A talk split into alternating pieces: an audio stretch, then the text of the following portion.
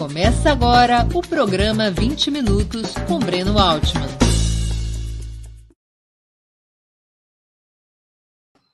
Bom dia!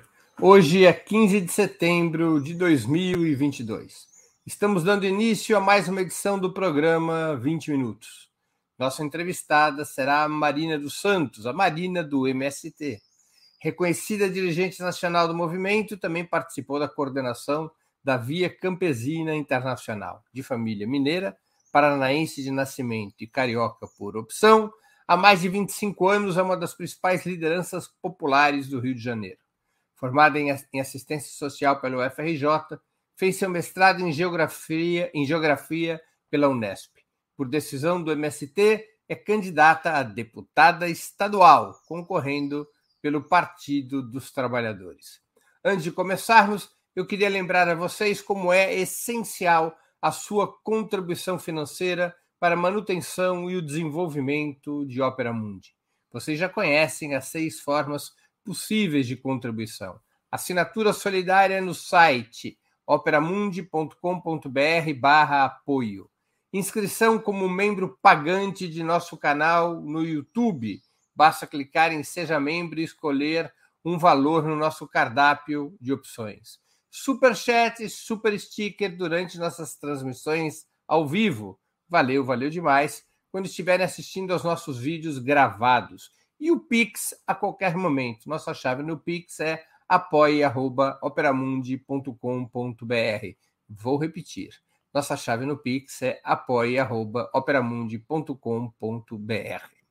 Além dessas seis formas de contribuição, lembre-se sempre de dar like de clicar no sininho e compartilhar nossos programas com seus amigos e nos seus grupos. Quem ainda não estiver inscrito em nosso canal, essa é a hora de fazê-lo. A mais eficaz de todas as armas contra as fake news é o jornalismo de qualidade. Apenas o jornalismo de qualidade coloca a verdade acima de tudo. E esse jornalismo que Opera Mundi busca oferecer todos os dias depende da sua contribuição, do seu apoio, do seu engajamento, do seu bolso. Opera Mundi não é uma igreja, mas depende do, do dízimo de seus espectadores e leitores. Muito obrigado. Bom dia, Marina. Agradeço por você aceitar nosso convite. Uma honra ter sua presença no 20 Minutos. Bom dia, Breno. Bom dia a todos que estão acompanhando aí conosco, mesmo que vão ver depois né, o nosso programa. Uma alegria imensa poder estar aqui dialogando contigo e com todo mundo que está aí nos ouvindo, grande parte da militância de diversos setores, né? Muito bacana isso. Marina, você nasceu no Paraná, mas tua família veio de Minas Gerais. O que, o que provocou essa imigração para o Paraná? Bom, isso, minha família, meus pais são de Barbacena, Minas Gerais, e só meu pai era de uma família de 14 irmãos, de camponeses, sem terra, boia fria, enfim, então, né, terra pequena para sustentar todo mundo seria impossível. E final da década de 70, né, esse foi um período marcante na história brasileira, o êxodo rural. Né? Então, assim como meus pais, assim como milhões de camponeses pequenos, né, é, do campo foram participaram de, tiveram que participar desse processo, né, do êxodo rural. E assim foram migrando é, de Minas Gerais, de Barbacena até o sul do país, chegando no Paraná. Passaram pelo Rio de Janeiro, meus pais viveram um pequeno tempo na favela do Pinto. Das minhas irmãs, a mais velha é carioca, nasceu no Rio de Janeiro, e foram, então, atrás de, de trabalho, de sobrevivência, e pararam, então, lá no, oeste do Paraná, em Cascavel. Então, por isso eu nasci em Cascavel. E aí estou aqui, enfim, transferi, fui transferida e estou no estado do Rio de Janeiro há praticamente 27 anos. Qual, qual, qual o motivo da, do destino da, da, da, migração dos seus pais ter, ter sido oeste do Paraná? É, segundo meus pais contam, e também os livros de história, enfim, né, e de, é, se a gente for analisar bem, ver a história do esse processo de migração da questão agrária do país, é, aí no Paraná, e especialmente no norte do estado, eles passaram um tempo nas fazendas de colheita de café e é, aí no oeste do Paraná, foram, eles estavam indo, na verdade, em direção ao Paraguai, né? Ali o oeste do Paraná fica muito próximo já à Ponte da Amizade, mas é uma região essencialmente de fortalecimento ali da pequena agricultura, né? Da produção de alimentos, mesmo que hoje tem muita integração com as grandes empresas, né? É, da produção de milho, de carnes, com a própria Sadia, com outras grandes empresas ali, mas a pequena e média agricultura é muito forte. Então, eles puderam se assentar numa pequena propriedade por pouco tempo, que durou ali próximo a Cascavel, ali na região oeste. E perderam também essa terra é, com pouco tempo depois, porque conseguiram, através de um programa de financiamento do banco na época, que chamava Plante que o governo garante. Mas, infelizmente, o governo não garantiu.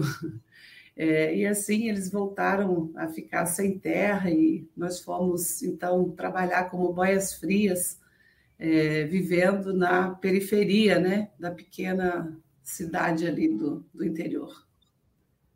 Com que idade que você começou a trabalhar na roça? Eu nem me lembro. A vida inteira. Era criança. É, ah, não, sempre, sempre trabalhei, né? Desde. Eu realmente não me lembro se não tem como ter uma data específica desde sim, sim, sim, desde que você era uma criança. Sim, desde muito criança. E na, de ir para a boia fria, né, de sair nas madrugadas, enfim, de levar a comida né, para comer durante a estada, durante o dia, já no trabalho, isso eu tenho lembrança que desde os oito anos. Como é que você, você conseguia ter uma vida escolar mesmo trabalhando como boia fria? Conseguia estudar? É, eu, eu fiz, consegui fazer o, o, os primeiros anos ali, né? Que era até a quarta série. Uhum. É, e aí, depois, eu não pude mais estudar, né? Meu pai e minha mãe, na verdade, analfabetos, mas sempre tiveram essa questão da educação dos filhos como uma prioridade. Para eles era a coisa assim mais importante, né? Eu não pude estudar, mas eu quero dar estudo para os meus filhos, né? Nós somos em sete irmãos, é, agora seis. Eu perdi um irmão durante a pandemia para a Covid. E então sempre foi muito prioridade. Mas quando terminei os primeiros anos ali da quarta série, meu pai disse: Olha, infelizmente você não vai poder continuar estudando, ou seja, ir para o ginásio, né? Porque se você for, os seus irmãos mais novos não poderão ir para a escola, que era o básico ali, né, da alfabetização e tal. Então, por isso eu é, não fui mais para a escola. E com é isso, eu gostava muito de estudar, ainda gosto muito, sou uma. É verdade que você acabou indo parar num convento de freiras por causa da sua vontade de estudar, e Exato. no convento é que você tem contato com o MST? Exatamente. Aí foi por isso, veja ali no município do interior, enfim, né? E nós sempre tivemos uma ligação muito forte com as comunidades eclesiais de base da Igreja Católica. Então, as freiras, né, que eram ali, eram as irmãs catequistas franciscanas. Aliás, a minha irmã, mais nova do que eu, é irmã catequista franciscana até os dias de hoje.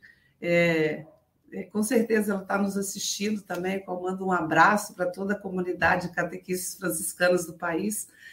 É, e as irmãs, então, era, digamos assim, com quem nós tínhamos um contato mais direto com as mulheres, né, que tinham maior acesso à cultura, que falavam conosco, que cantavam, que contavam histórias, que organizavam o processo da catequese, que era a nossa vida social, digamos, né? Para além do núcleo familiar e trabalho, era onde a gente tinha, encontrava né, as crianças ou a, a pré-adolescência da nossa idade, enfim.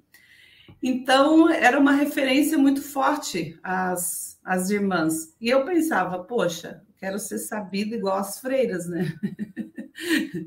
então, com isso, fiquei muito animada no sentido de ir para o convento para poder estudar. Eu vi que era uma possibilidade de, de fato, estudar, né? de estar inserida num processo de sociabilidade maior do que aquilo que a gente tinha.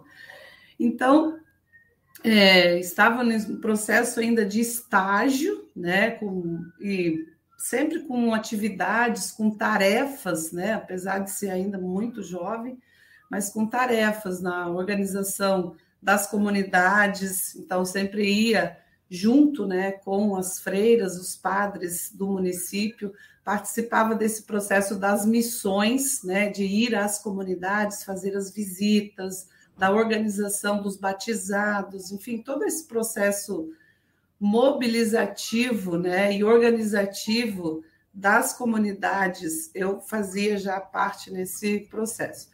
E com isso, é, fui com o Frei no domingo, né, participar então da celebração de um, uma missa em um acampamento do MST, vizinho nosso ali, numa, numa município vizinho, é, município de Ibema, também ali na região oeste do Paraná, entre Laranjeiras e Cascavel. E como era um domingo, então era um dia essencialmente organizativo, né, das famílias daquele acampamento. Um acampamento massivo, né, em torno de 300 famílias, como 2 mil pessoas, famílias muito massivas, né? Final da década de 80, enfim. E nesse dia, as famílias, então, reservavam o domingo para fazer um processo de avaliação né, da questão do trabalho, de toda a vida é, do acampamento, daquilo que precisava resolver, de planejamento da questão da produção, da educação, dos temas da saúde, né, do tema da organização e das necessidades que as mulheres tinham, da escola para as crianças e juventude.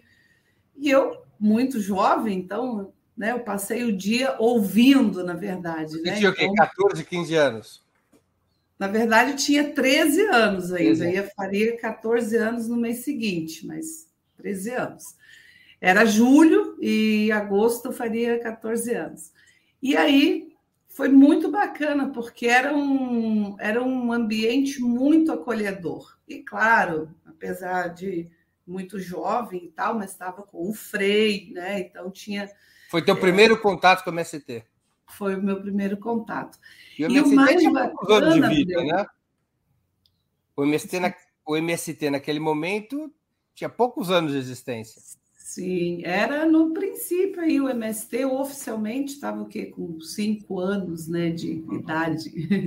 E, e veja que o MST ele é gestado aí nessa região, na região sul, né, especialmente ali no Rio Grande do Sul, Paraná, com as ocupações de terra mais massivas, né, no final já da década de 70, início dos anos 80, se você olhar assim, né, para esse processo de migração da minha família e olhar também a constituição do MST, você vê que é parte muito, é muito, faz muito parte da nossa vida, né? Diz muito sobre a nossa história, sobre a nossa, sobre esse processo que a minha família se submeteu, né? De virar sem terra, de é, né, boia fria, de se submeter a essa forma de exploração do trabalho, enfim.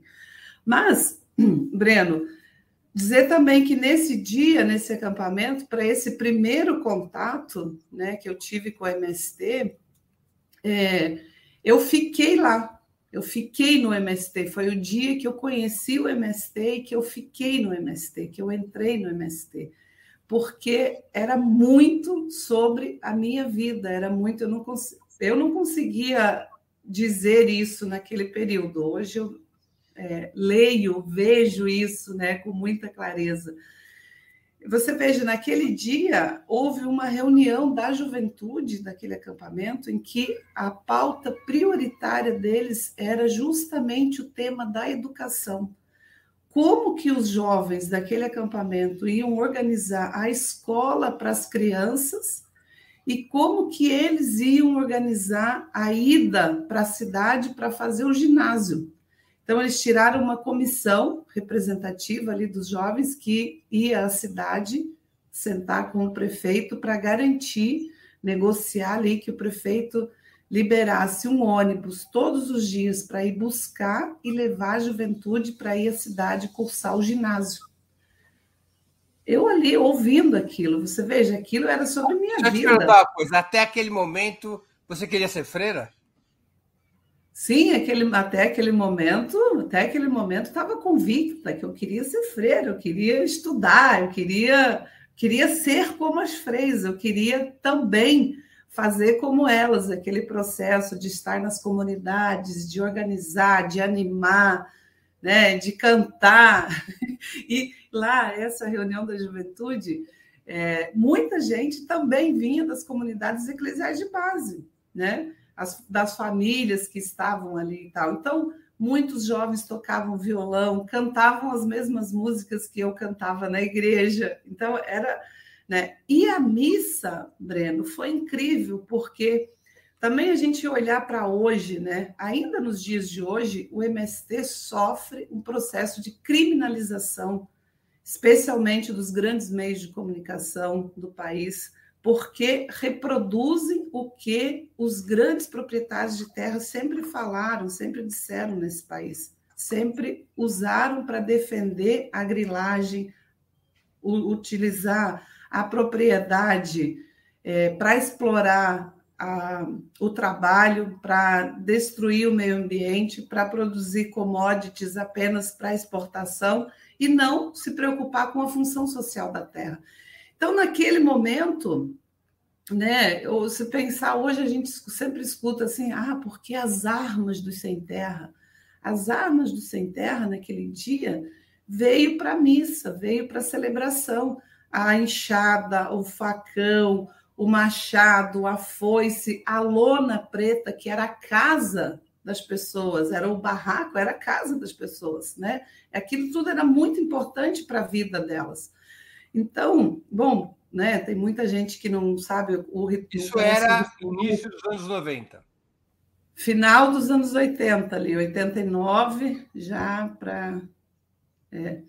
E então, no ritual da missa, né, assim, tem a parte do ofertório, nessa parte do ofertório, tudo que era da vida do acampamento, da luta, né, daquilo que as famílias estavam ali queriam, era ofertado, vinha para a missa, né? Uma missa campal enorme, com muita gente, aquela coisa assim linda embaixo das árvores e tal, né? Muito, muito, muito bonito. Eu até me arrepio quando eu lembro, ainda hoje.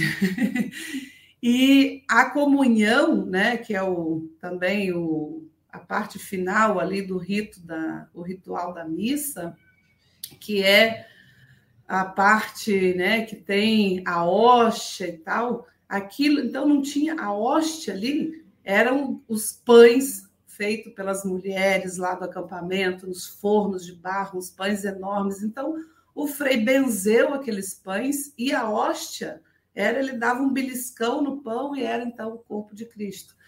Então aquilo ali era muito assim sobre a minha vida, sobre a minha comunidade, sobre meus pais, sobre é, a miséria, a pobreza que a gente vivia, era muito sobre sonhos. Veja que eu hoje eu vejo, era uma menina que tinha sonhos, né? Que tinha desejos, que queria, é, tinha preocupação com aquilo, com o futuro, com aquilo que eu queria para a vida. Então, E aí, é, na hora de ir embora, eu falei, Frei, o que eu quero lá no convento está aqui. E fiquei até hoje no MST. E o país perdeu uma freira.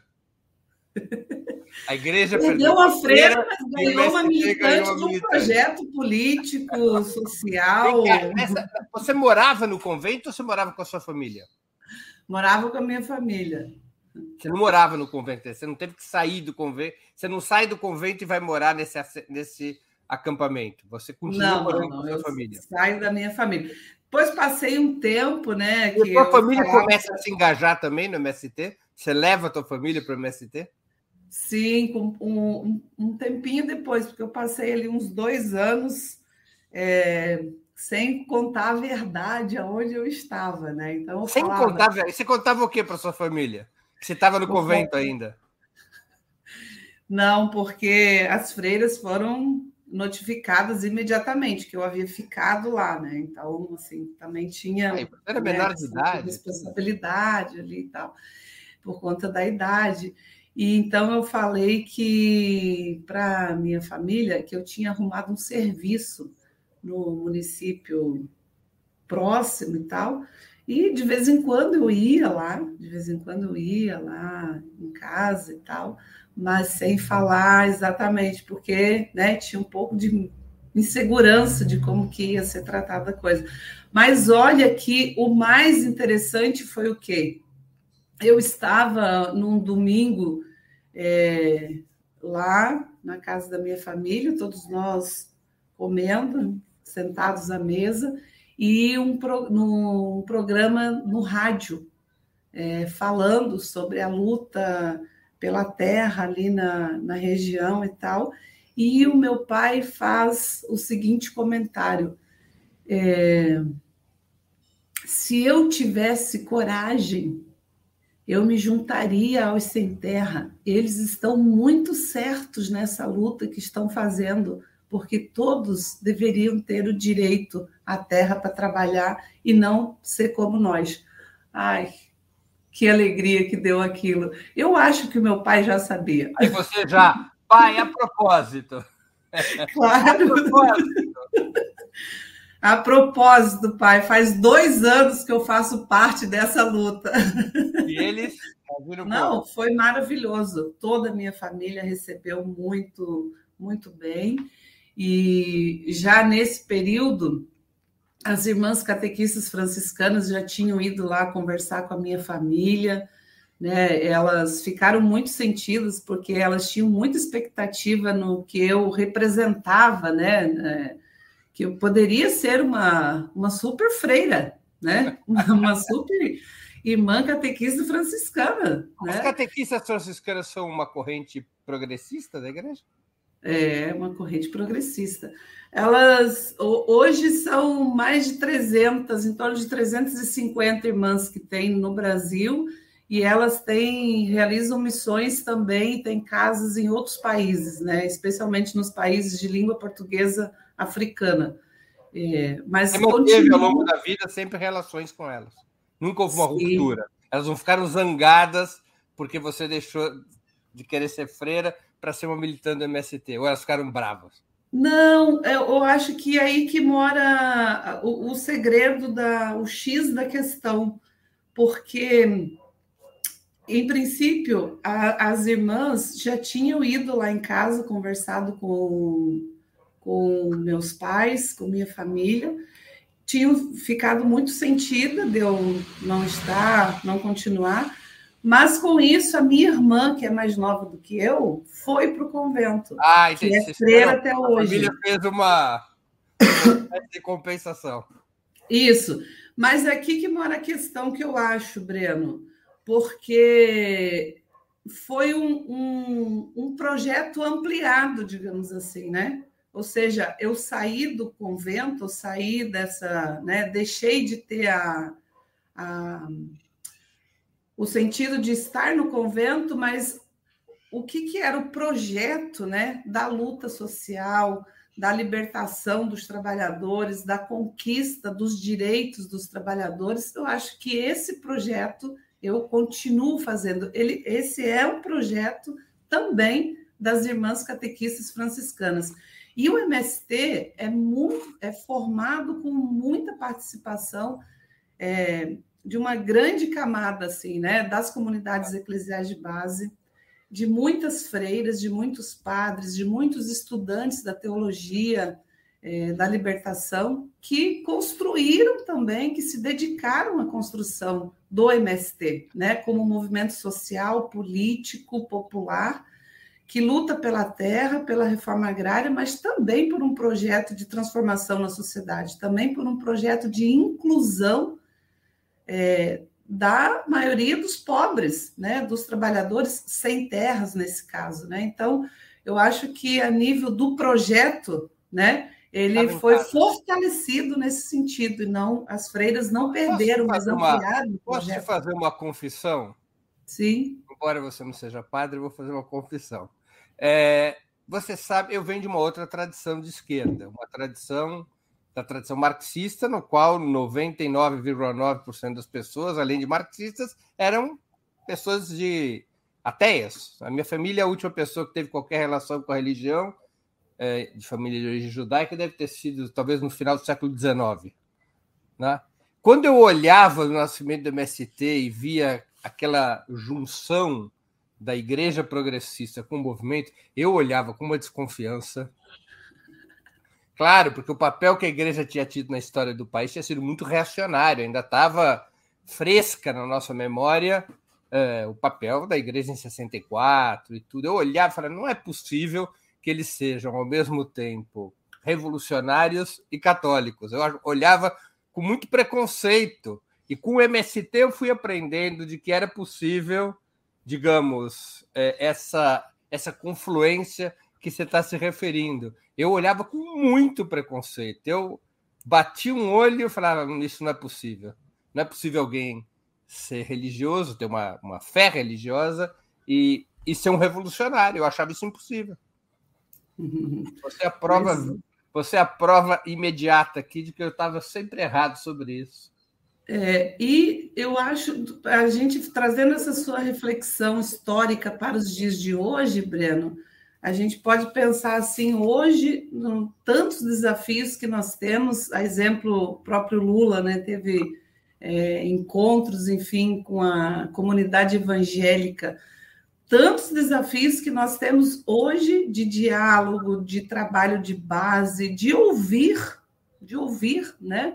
Eu acho que é um desafio que o conjunto da esquerda tem que nós temos que ampliar esse diálogo com a população é, católica, evangélica, porque hoje a maioria da classe trabalhadora é evangélica. Então, nós precisamos também. Né, Mesmo no MST, Marina?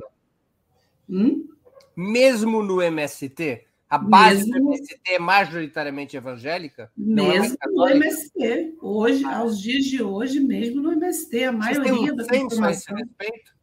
Oi? O MST tem um senso a esse respeito ou é uma impressão? Eu digo, é uma, uma opinião sem um senso, uma pesquisa científica?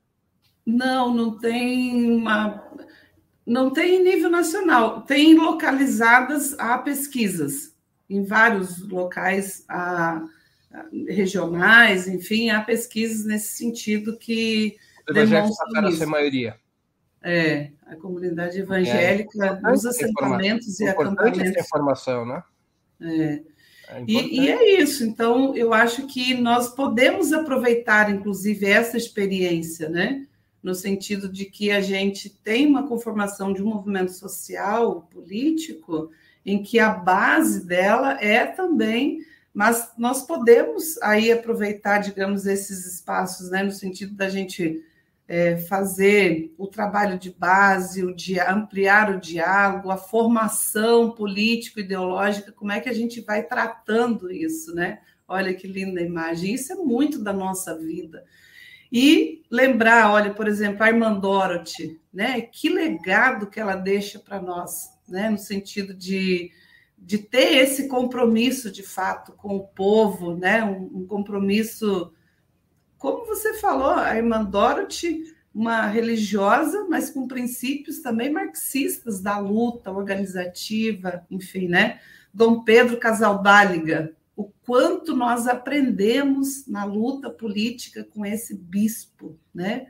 O bispo espanhol que viveu muitos anos. Bom, e aos dias de hoje, o, o Frei Beto, o padre Júlio Lancelotti, São Paulo, é, a própria experiência do Leonardo Boff, enfim, tantos outros, né? Assim que é, nós temos muito ainda que aprender, que implementar, aproveitar nas nossas práticas políticas, organizativas, é, em todas as instâncias, em todos os formatos. Eu acho que esse tripé da luta social, né? Trabalho de base, lutas conjuntas e formação política e ideológica, ela tem que ser também conectada com esses com esses espaços religiosos, né? Tanto ah. da Igreja Católica, tanto das igrejas evangélicas, ela tem que ser conectada com o nosso povo, né? Que são hoje a grande maioria, enfim, da classe trabalhadora no país que estão inserida nesses processos de crenças e outras religiões, né? Eu acho que essa necessidade da gente é, garantir que cada pessoa exerça sua fé, da forma como ela se sente bem na religião, onde quer ou, ou não, mas no sentido da gente defender também um país laico, né, onde as religiões até, também até os ateus devem poder defender sua fé. Exatamente, exatamente. Eu, acho que isso... Pessoas, eu vou votar no Lula, apesar de eu ter certeza que ele não vai fechar nenhuma igreja. igreja. Com certeza, com certeza. Pelo contrário, deixa... né, Pedro? Claro. Pelo deixa eu fazer uma pergunta, voltando um pouco ainda ao Paraná. Lá no Sim. Paraná, quais foram tuas primeiras tarefas e funções no movimento? Porque você era muito jovem, nós estamos falando de uma pré-adolescente, embora a vida uhum. Dura do trabalho faça as pessoas uh, amadurecerem mais rápido, né? 14 anos de uma trabalhadora não é a mesma coisa que 14 anos de um filho ou de uma filha da classe média, é muito diferente. Mas mesmo assim, você era muito jovem. Quais eram as suas primeiras tarefas e funções? O que, que você fazia no MST? No Paraná. Minhas, a gente já vai minhas, chegar no Rio de Janeiro. Minhas primeiras tarefas lá no acampamento ainda. É, primeiro que eu fui acolhida é, por um núcleo de famílias assim muito, muito, muito acolhedor, que são meus amigos, meus compadres, meus companheiros e companheiras de trabalho até hoje. Até hoje. É... Até poderia citar o nome de um como exemplo, mas acho. Enfim. Você que é... sabe. E. Hã? Você que sabe, se quiser citar. Ah, então vou, vou, citar o companheiro José Damasceno, que era o meu o coordenador do meu núcleo, que me acolheu, a família dele me acolheu, enfim. Meus filhos, é, minha filha é muito amiga, companheira dos filhos dele, agora ele já tem netos, e, e nós somos muito amigos, enfim. E o Damasceno era o coordenador do meu núcleo. O Damasceno hoje é uma liderança conhecida no país todo, é, do MST, e ele, apesar de jovem ainda, né, todos nós éramos jovens, mas o Damasceno já tinha família, filhos, enfim, e ele era um dos articuladores ali na região das mobilizações que o MST se envolvia. Então, naquele período ali, né, de abrir outras frentes de trabalho, de diálogo com os trabalhadores sem terra, né, de se articular com é, os outros, as outras categorias de trabalhadores no município e na região. Então, nós fazíamos muitas mobilizações ali com a CUT, é, na região, no, no, no período, e o Damasceno era essa figura, então. E ele sempre me levava e é, me chamava né, para as reuniões organizativas, que era um pouco aquilo que eu fazia nas comunidades quando eu estava lá no, no, convento. Então, eu fazia ali no movimento. Então, ia para as reuniões, eu cadastrava né, as pessoas, é, pegava o nome, o endereço, o telefone naquela época não existia, era o nome e o endereço. É, então, eu fazia as fichas, né, o cadastramento das famílias sem terras, eu participava daí quando ia nas mobilizações, especialmente junto com o grupo das mulheres, principalmente com as mulheres que organizavam o processo dos cuidados da saúde. Então, já naquele período ali, né, tinha inclusive as pastorais das igrejas também organizavam junto lá nos nossos acampamentos é, os remedinhos, né, que as companheiras levavam para as mobilizações, então eu cuidava da caixa do remédio, dos remédios, né, é, então se tinha algum problema, alguma questão, é, dava aquele atendimento, digamos, junto com as maiores, né, junto com as mulheres responsáveis por isso. Então, e fui já inserida no processo de formação também. Então, todos os cursos que tinha, tanto a nível do acampamento, da região, nesse período, da início dos anos 90, o MST começa esse processo de formação dos seus membros em relação à cooperação agrícola e à organização das terra, né? de produção. É quando surge o ITERRA, que é, ITERRA era em Santa Catarina, né? No Rio Grande do Sul. Eu fui dar vários cursos lá era frio uma... em Veranópolis, não era? Perto de Caxias. Isso. Isso. Isso. Era um frio de matar, gente do céu. Era um frio Exato. de trincar o dente. E você, e você sabe que o, o, esse curso, que era o técnico de, de cooperação agrícola, ele existe até hoje, porém, hoje essa nossa escola, é, o nosso Instituto de Formação Josué de Castro, está num assentamento que foi recentemente é, fundado ali e tal. Então, é uma experiência muito bacana.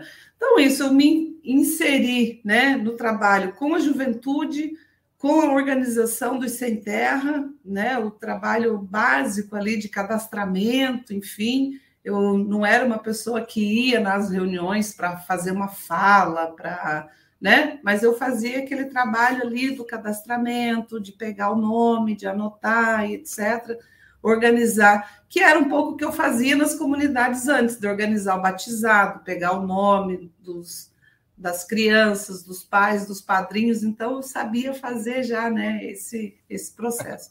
E vem cá, então, como é que... Ah, desculpa, perdão, perdão. Não, continue, continue.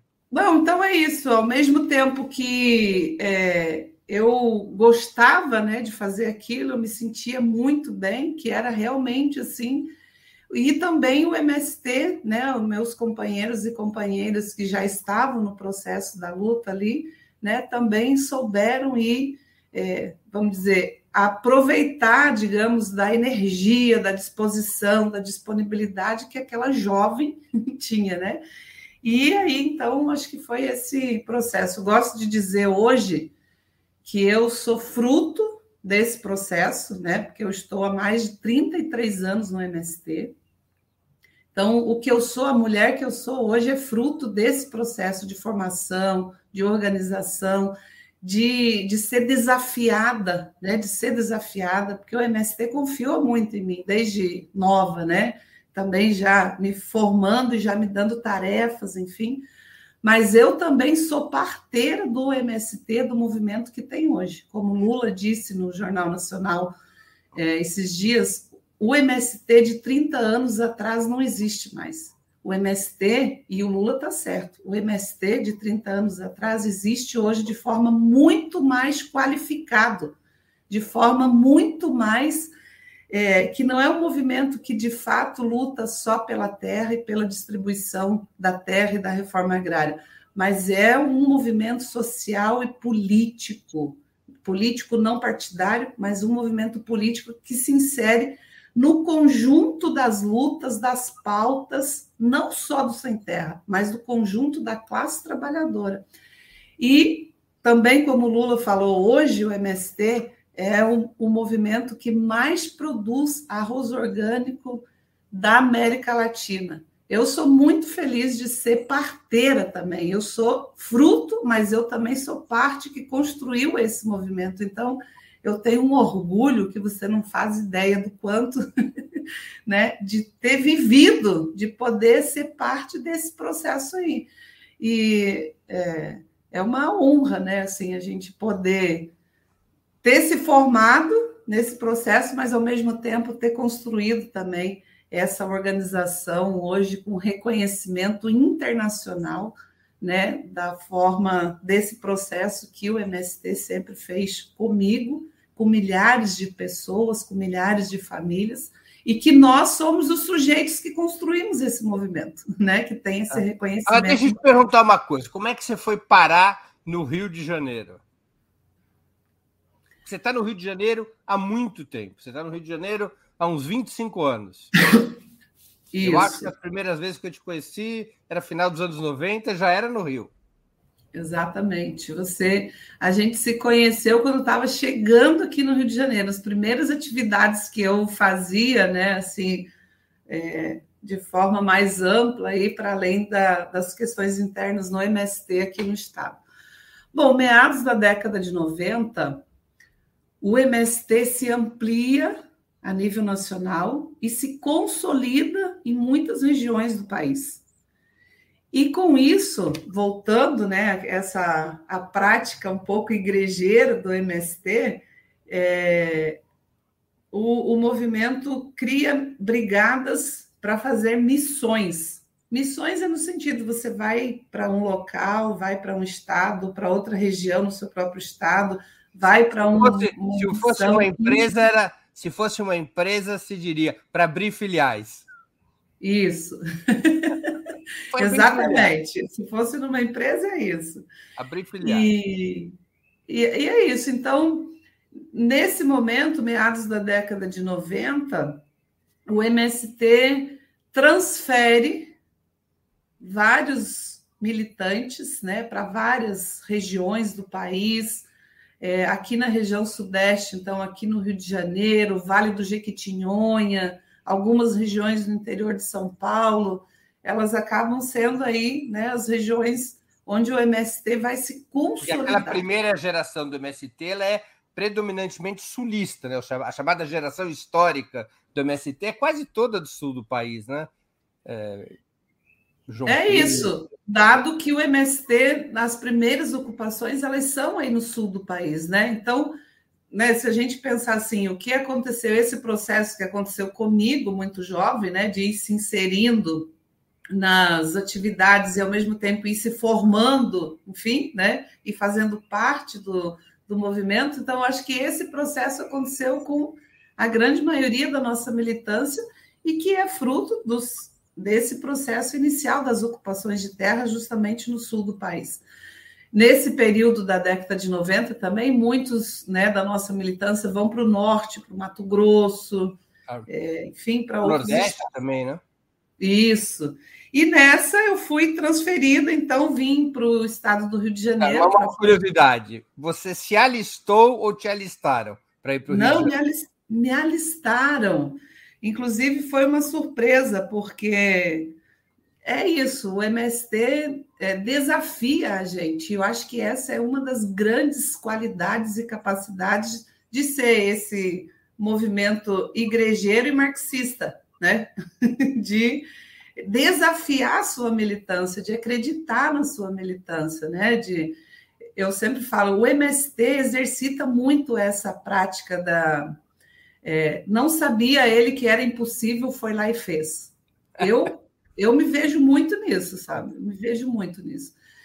E eu, eu lembro, inclusive, nós fomos, eu fui também indicada numa das primeiras brigadas que foi participar do processo é, da experiência da reforma agrária cubana.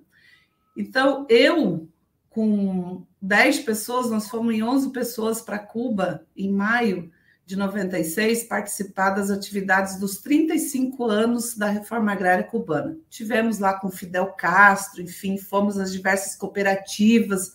Veja, era um momento que o MST estava, né, começando a organizar o processo da cooperação agrícola, da organização das cooperativas de produção agropecuária. Né? Hoje nós somos, as nossas cooperativas é a maior produtora de arroz orgânico da América Latina, mas olha, tem anos dessa história sendo gestada, sendo construída, né? E quando, eu, quando nós voltamos é, de Cuba, lá em São Paulo, lá no, no alojamento do MST, eu recebo a notícia pelo companheiro Gilmar Mauro, que é meu conterrâneo da minha região, lá no Paraná, inclusive. Grande Gilmar né? Mauro, também paranaense. Isso. Também paranaense. O Gilmar sempre foi a minha, uma das minhas maiores referências também, né, no MST, nesse processo todo ali na nossa região. E ele já estava em São Paulo nesse período. Sim. Então, o Gilmar fala, Marina, nós tivemos uma reunião da direção nacional e nesse processo então de ampliação do movimento, nós queremos ver se você topa a missão de ficar dois anos no estado do Rio de Janeiro, contribuindo com esse processo né, de organização das nossas lutas pela terra, apesar na, do. Na religião e no marxismo, a palavra missão quer dizer não pode dizer não.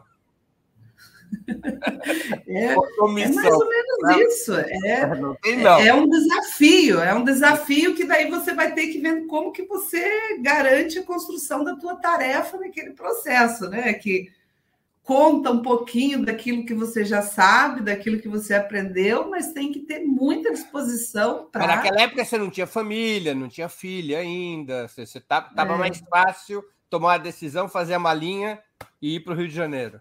É isso. Vim para o Rio de Janeiro com uma mochila e três caixas de livros. Foi isso. E você foi para que lugar do Rio?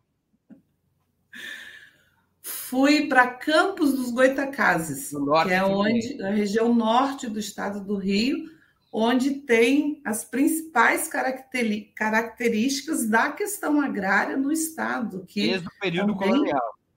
É isso, também é uma questão, né, Breno? Parece que o estado do Rio de Janeiro, por ser um estado muito urbanizado, né, aqui 96% da população é, urbana, é considerada urbana, então não tem um reconhecimento da questão agrária, dos conflitos, né? De, é, não tem um reconhecimento do potencial que a agricultura familiar camponesa tem aqui também, tanto na produção de comida, na defesa ambiental, na defesa da natureza, ou seja, mas infelizmente, com toda essa urbanização e com todas as belezas naturais que nós temos, né, Aqui também tem altíssima concentração da terra.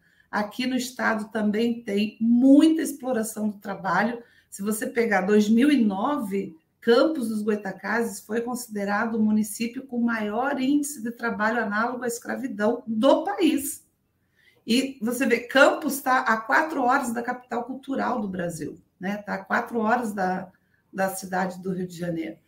Então, e, né, e ali é isso, umas, município, uma região que tem muitas marcas né, da sociedade escravocrata, é, latifundiária, das usinas que é, acabaram com o meio ambiente ali, né? Então, é, enfim, é um estado que tem muito isso.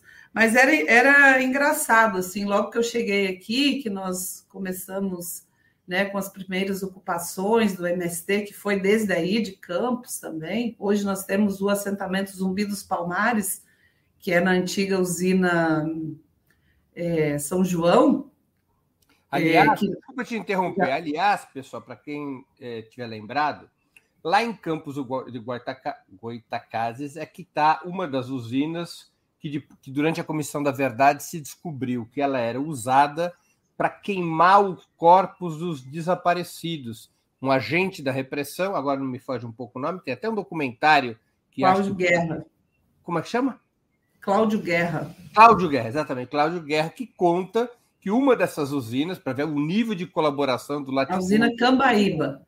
A usina Cambaíba, que é onde eram queimados os corpos dos desaparecidos. Vários deles foram queimados nessa usina que é uma região, Campo de Goitacazes, histórica do período colonial, dos grandes fazendeiros do norte fluminense. Ali é uma elite pura e dura.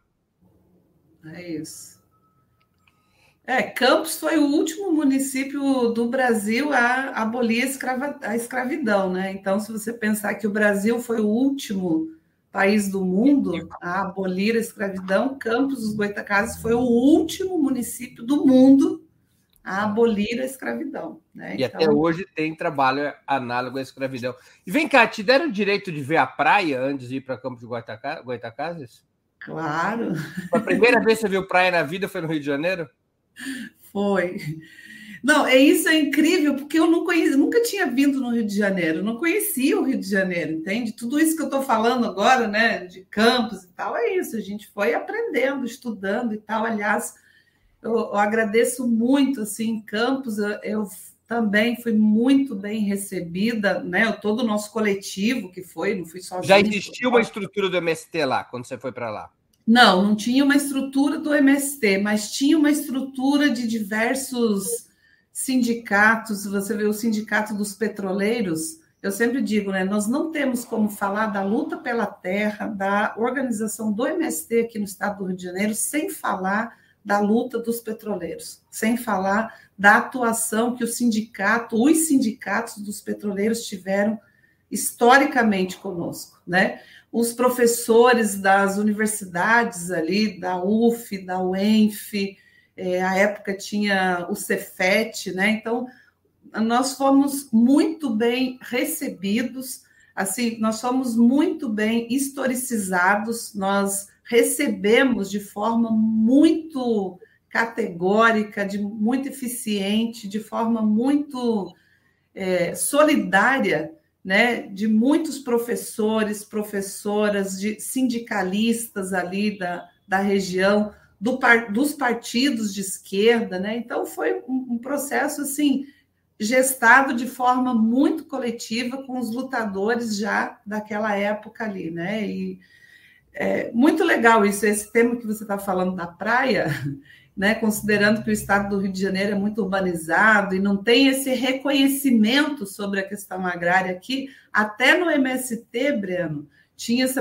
brincadeira. E aí, Marina, estão ocupando terra nas praias lá no Rio de Janeiro. Mas isso tudo foi um é processo. A praia, a praia exerce um efeito psicológico impressionante, né? Porque você olha para o mar, muda o teu sentido eh, de pers...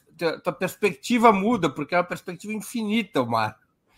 É Os olhos não alcançam um fim. É diferente quando você está no campo, que as montanhas são o fim que você enxerga. Você não consegue enxergar hum. além das montanhas. O mar, não, você fica parado olhando. Eu já reparei isso. Todo mundo que vai à praia pela primeira vez fica parado olhando, como se estivesse buscando um... aonde chega o horizonte. É.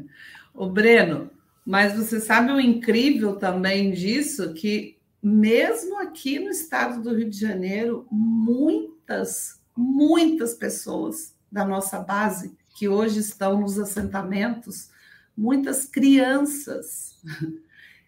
Quando nós fazemos agora assim, né, alguns eventos ou mesmo anualmente nós fazemos a Feira Estadual da Reforma Agrária aqui no Rio de Janeiro, normalmente na Praça da Carioca, já vai esse ano para o 14º ano da feira, que agora leva o nome do companheiro Cícero Guedes, que foi um grande companheiro, lutador, né, e organizador também das lutas pela terra aqui no estado, é, que foi assassinado justamente nesse processo de luta pela terra ali na usina Cambaíba. É, então, nós temos hoje a Feira Estadual da Reforma Agrária Cícero Guedes. Então, sempre que nós fazemos eventos na cidade que o nosso povo vai, tanto com os alimentos, ou um processo de formação, ou de troca de experiências, né, nas favelas, enfim, com o tema dos alimentos e tal, nós sempre fazemos é, esse um passeio de levar o nosso povo no, no mar. Você sabe, muita gente aqui do estado do Rio de Janeiro, nunca, vi, nunca tinha vindo à praia. É a primeira vez que vai à praia o nosso povo não conhece, não tem o direito também, sabe, de ir. É, você vê gente que é lá de São Num Francisco. país como o Brasil não ter o direito à praia é uma coisa. É, é, isso, no estado do Rio de Janeiro, entende? Que né, tem tantas belezas, é um estado rico e tal, mas é um estado que é muito pobre. Você vê agora, saiu recentemente, Breno, os dados aí é, né, do aumento da fome no país o estado do Rio de Janeiro, com toda a riqueza né, que nós temos, com tantas possibilidades aqui, nós temos 3 milhões de pessoas passando fome. A maioria dessas pessoas são as mulheres, são as mulheres pretas e afetam diretamente a maioria das crianças. Você veja o nível do absurdo do momento que nós estamos vivendo nesse país e nesse estado, né? É, é um terror. Marina, é, a gente está aqui conversando sobre é, Campo de Goitacazes, as, as, grandes propriedades, propriedades agri, rurais dessa região. A luta pela terra é forte nessa região? Quer dizer, virou um polo de luta pela terra? Você, conseguiu, vou trocar em miúdos, você conseguiu abrir a filial em Campo de Goitacazes? Abrimos a filial em Campos e no estado, viu? Hoje o MST tem 24 assentamentos aqui no estado do Rio de Janeiro alguns acampamentos. Maria, só, só para aqueles que não são familiarizados com os termos, explica qual é a diferença entre assentamento e acampamento, porque as pessoas muitas vezes não sabem a diferença.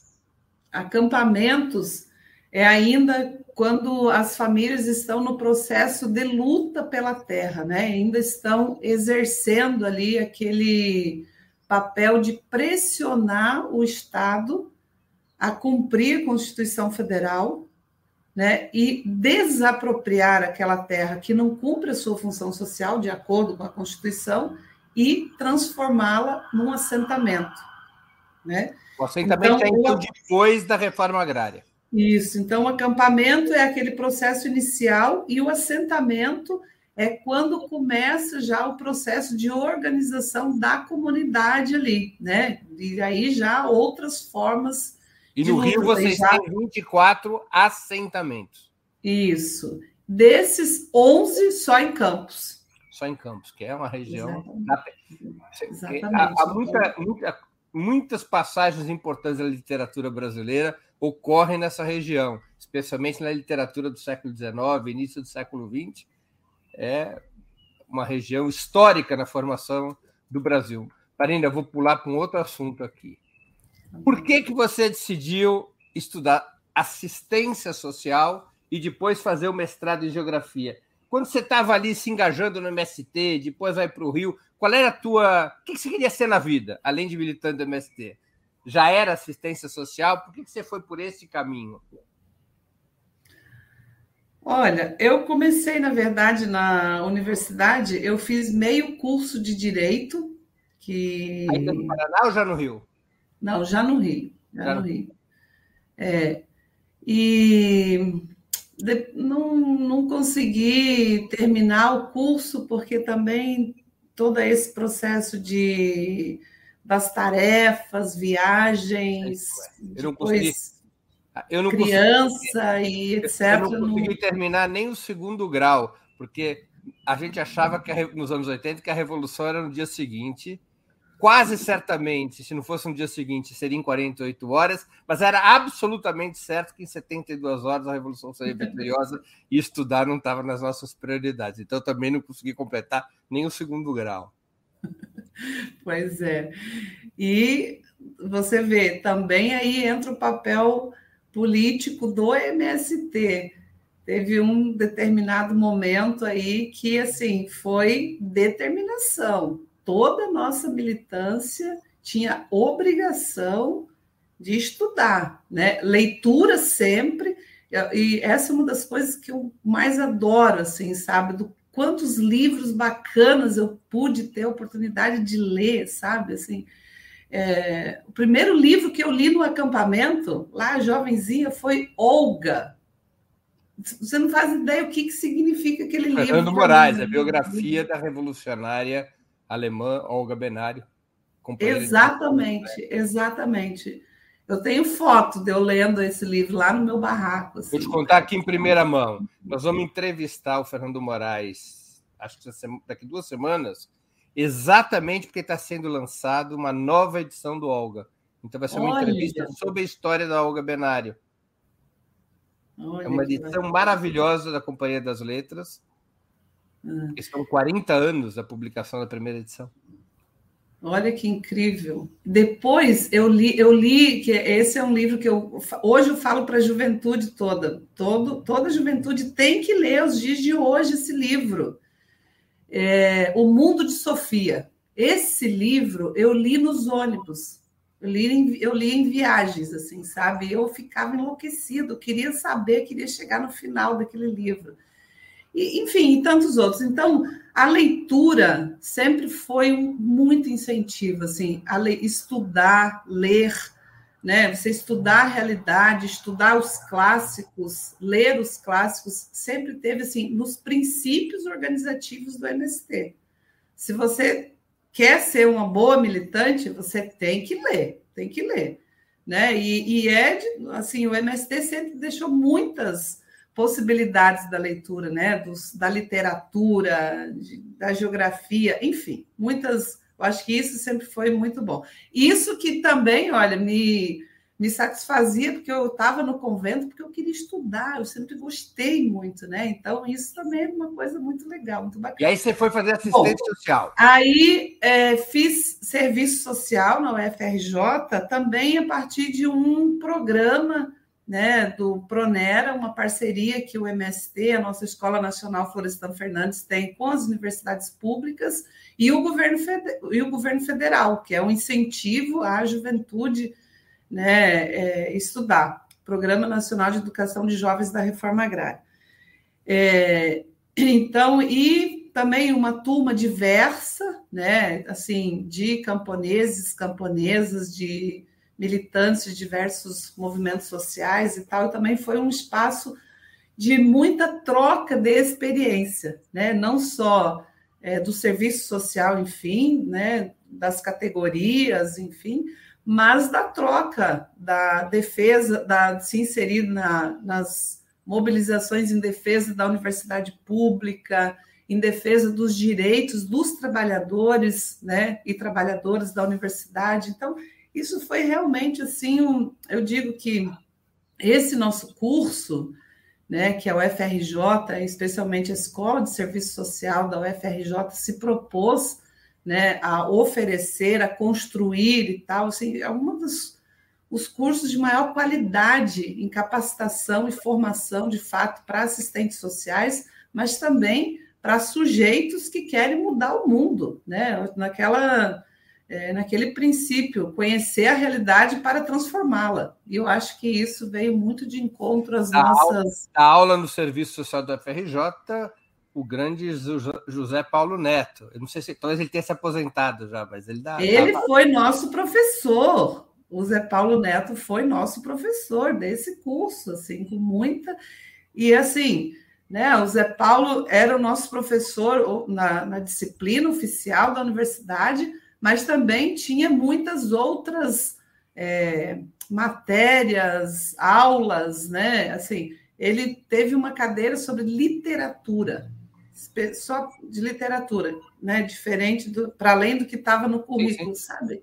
O que, que era aquilo ali, né? Assim, impressionante, assim, os clássicos que ele trouxe para incrível. É, é, é, um curso recomendado que nós esperamos que no próximo período, Breno, nós possamos realmente retomar esses programas, né? Que a gente possa investir, ter política pública, trazer a juventude de fato do campo para a universidade pública, se fortalecer, estudar, enfim. Isso. Agora, você foi fazer a faculdade não com o intuito de seguir uma carreira profissional à parte do MST, mas para melhorar a tua própria, digamos, contribuição ao MST?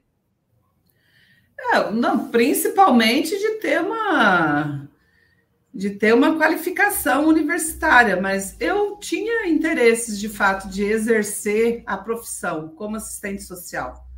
E mas fui seguindo, né, com outras tarefas ah! internas, enfim, no movimento, é mas eu não tenho dúvidas que esse curso qualificou muito as minhas ações, a minha intervenção, não só para pensar, organizar as políticas internas né, de fortalecimento do MST, de fortalecimento dos assentamentos, de fortalecimento das políticas, daquelas que são as mais importantes que nós é, temos interna, mas que dialogam com o conjunto da sociedade, especialmente nesse período com as favelas, com as comunidades, com as periferias, que é o tema da produção de alimentos e combate à fome, né?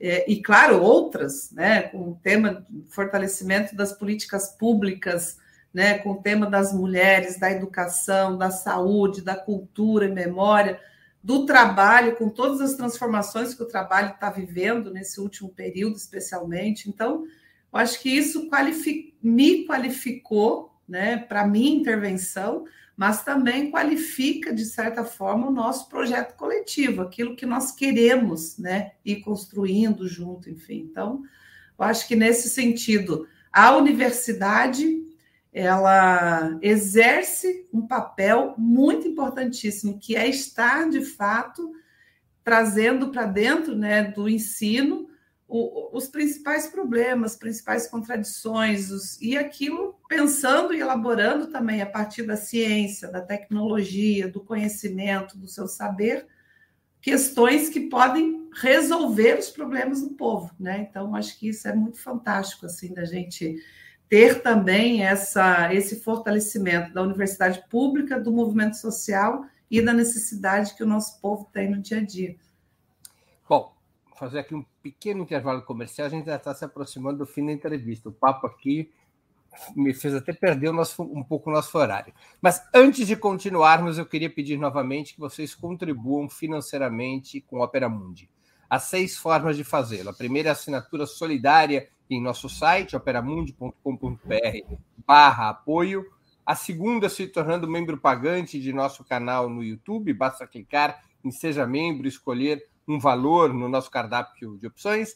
A terceira é contribuindo agora mesmo com o Super Chats. A quarta, nos enviando um super sticker. A quinta é através da ferramenta Valeu, valeu demais quando assistirem aos nossos programas gravados. A quinta é através do Pix. Nossa chave no Pix é apoie.operamundi.com.br. Vou repetir. Nossa chave no Pix é apoie.operamundi.com.br. Marina, eu vou te fazer aqui mais uma pergunta. E essa pergunta vem junto com uma pergunta de uma espectadora nossa. Por que, que o MST decidiu lançar tua candidatura à Assembleia Legislativa? A Glícia Oliveira, me, a Glícia Oliveira, que é membro do nosso canal e também contribuiu com o Superchat, faz uma pergunta semelhante. Marina, esclareça do porquê você decidiu participar do processo eleitoral.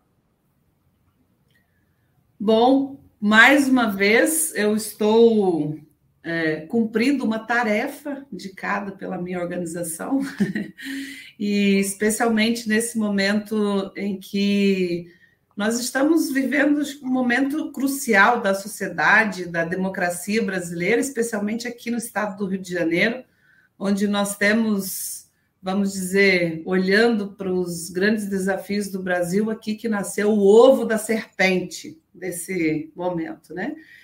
E muitas contradições, digamos que por um lado, avança, né, tem esse projeto do agronegócio, que é destruidor né, de tudo, que é destruidor da vida da natureza, da vida das pessoas. E, por outro lado, nós temos um projeto que é da agricultura. Né? Então, é assim, nós estamos vivendo num momento também que parece que não tem nada a ver com a, quem, quem mora nas grandes cidades, nos grandes centros urbanos, pode se perguntar o que, que eu tenho a ver com isso, mas todo mundo tem a ver com esses dois projetos que estão em jogo aí, né? Um do agronegócio e o outro da agricultura, né?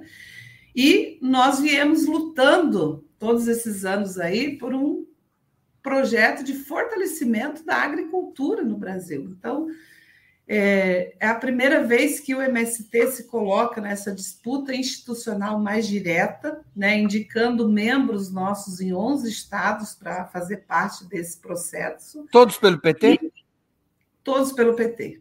Todos, todos pelo Partido dos Trabalhadores e das Trabalhadoras.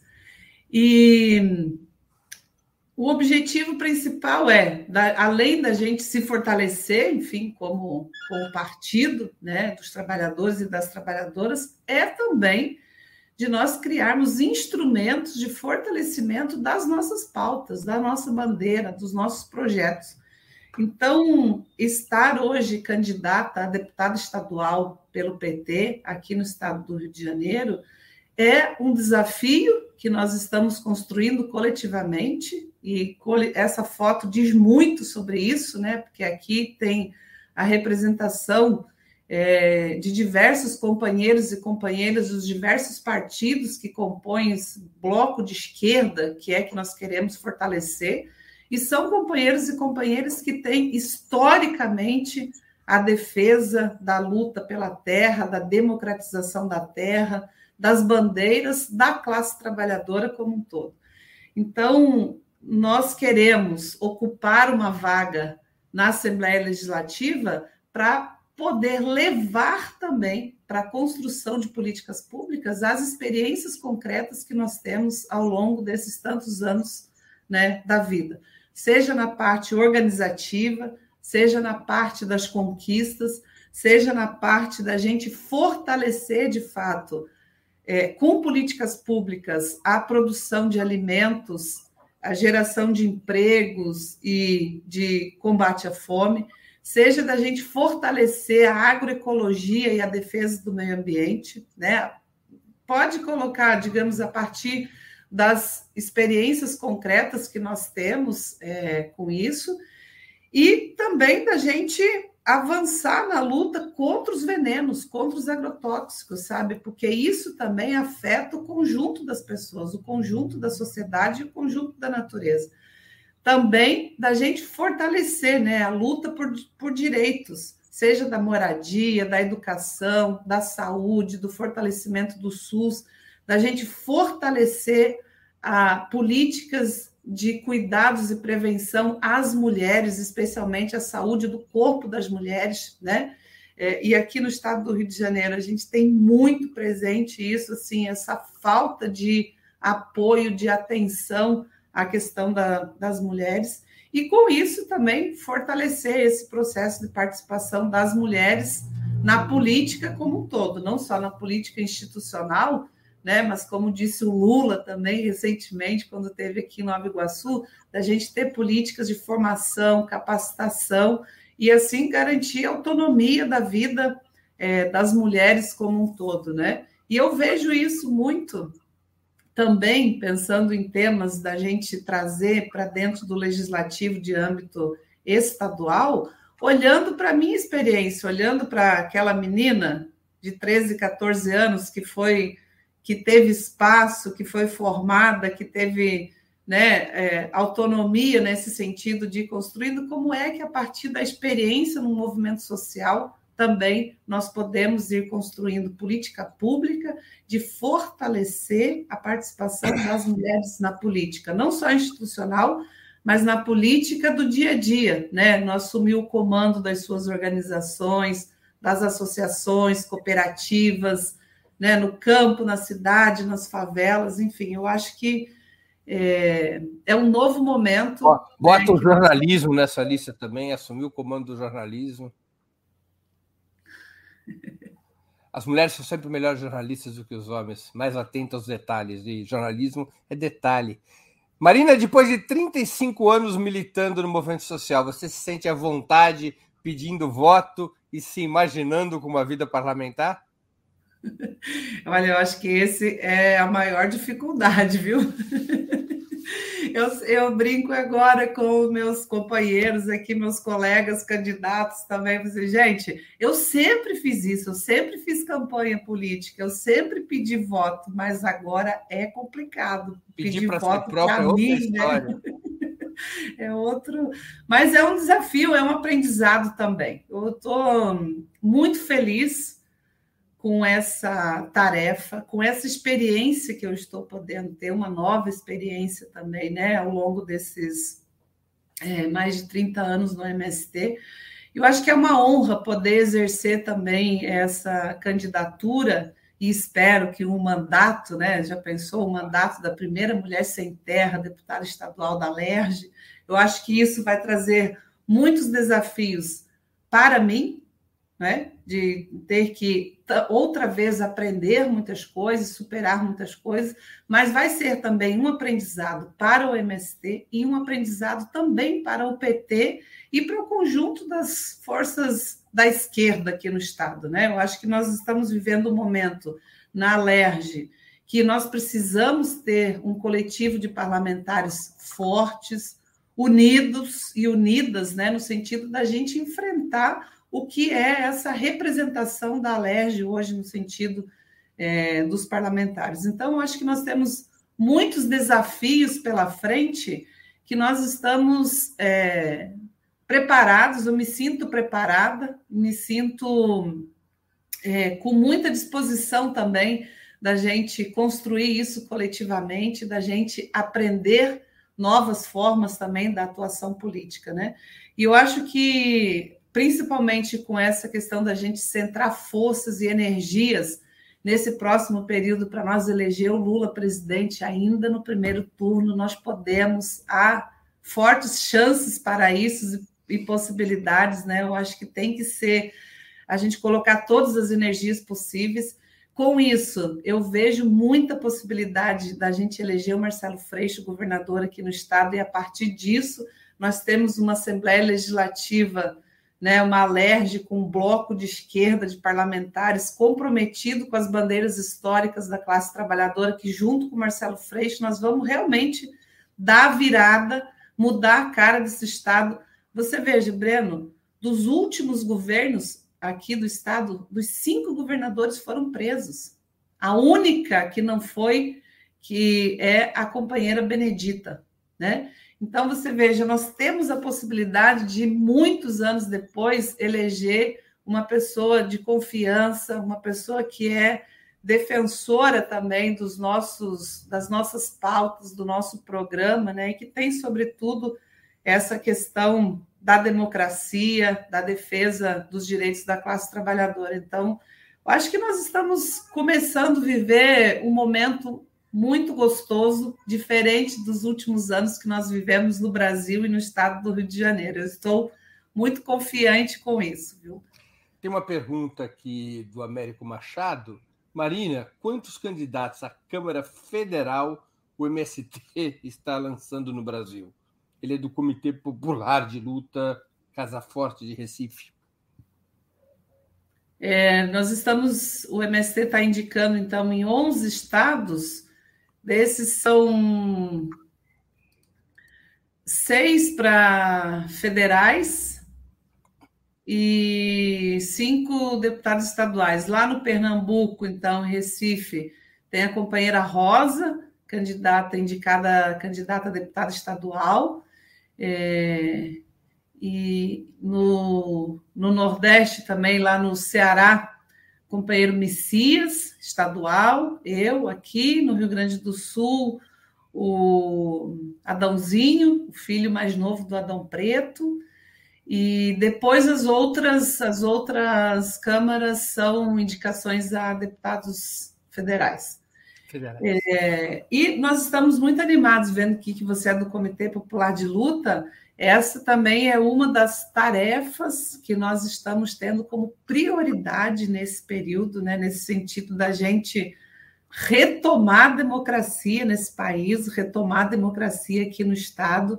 Então, a criação dos comitês populares de luta, né, nesse sentido de que eles podem ser um espaço de exercício real da democracia pelos povos, né, pela população, dali de ficarem poderem levantar os principais problemas, as principais bandeiras que podem ser realizadas para resolver os seus problemas desde ali. Então, nós estamos muito é, confiantes também com esse processo, né? A construção dos comitês populares de lutas em todos os lugares de trabalho, moradia, estudo, com a juventude, com as mulheres, né? Eu acho que esse é um processo muito bacana aí que nós estamos vivendo agora e que vai se fortalecer para frente aí nesse sentido da gente exercer a real democracia, né, da participação popular forte.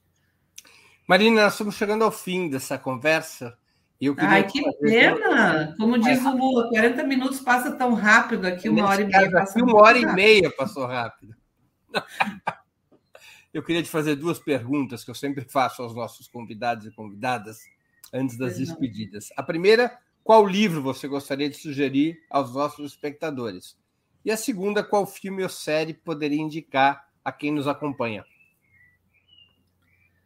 O livro, vou indicar um livro é, que eu li recentemente, até porque eu tenho parte nele e que em alguns lugares ainda estão sendo lançados. Na próxima semana vai ter um lançamento, outro lançamento aqui no Rio de Janeiro, que é o Tecnologia Social e Reforma Agrária Popular. Companheiros da UFRJ e da Unesp organizaram. São três é, volumes. E aqui, sobretudo, tem muitas experiências de como que a população do campo foi realizando, é, construindo tecnologias que podem mudar a realidade do campo e da cidade, especialmente nesse tema da produção de alimentos e combate à fome. Então, é um é, muito interessante, muito importante.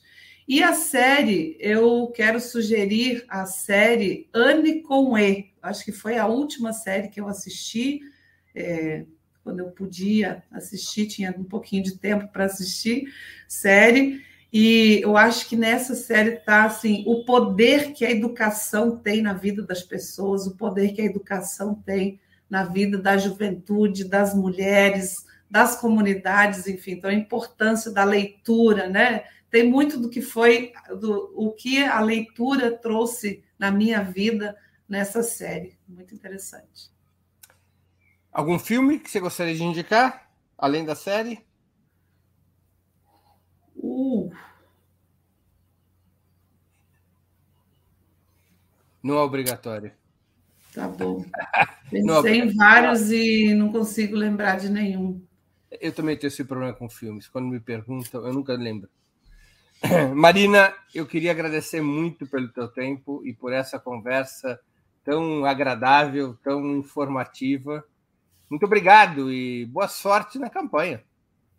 Muito obrigada também. Olha, espero muito que a gente possa ter outro momento de conversa depois desse período eleitoral, Breno, para a gente também poder pensar coisas para frente, né? Tanto a nível do Brasil, os desafios que o Lula vai ter os desafios que o Marcelo Freixo vai ter aqui no Estado e os desafios que nós vamos ter também na Alerj, sendo a primeira deputada estadual, sem ter, mulher sem terra, deputada estadual da Alerj. A próxima então, entrevista combinada também. com você, já eleita deputada. A gente, eu te convido de novo para a gente conversar mais sobre o futuro do que sobre o passado. Maravilhoso. Tá bem? Boa sorte, Marília. O teu número eleitoral. Valeu, obrigada. Meu número é 13713. 13, Marina do MST 13713. Tá bem. Marina. Obrigada, um abraço para todos. Muito obrigada pelo espaço, pelo convite. Espero que a gente realmente possa nos encontrar em outros momentos. Um beijo para todos. Tchau, Marina. Boa sorte. Também agradeço a todos e todas que assistiram a esse programa, em especial aqueles que puderam fazer contribuições financeiras ao nosso site e ao canal de Opera Mundi no YouTube. Sem vocês, nosso trabalho não seria possível e não faria sentido. Um grande abraço a todos e a todas. Para assistir novamente esse programa e a outras edições dos programas 20 Minutos, se inscreva no canal do Opera Mundi no YouTube. Curta e compartilhe nossos vídeos. Deixe seus comentários. O jornalismo de Ópera Mundi é mantido com o seu apoio. Faça uma assinatura solidária em www.operamundi.com.br. Com um pequeno valor mensal, você nos ajuda no desenvolvimento de um jornalismo independente e de qualidade.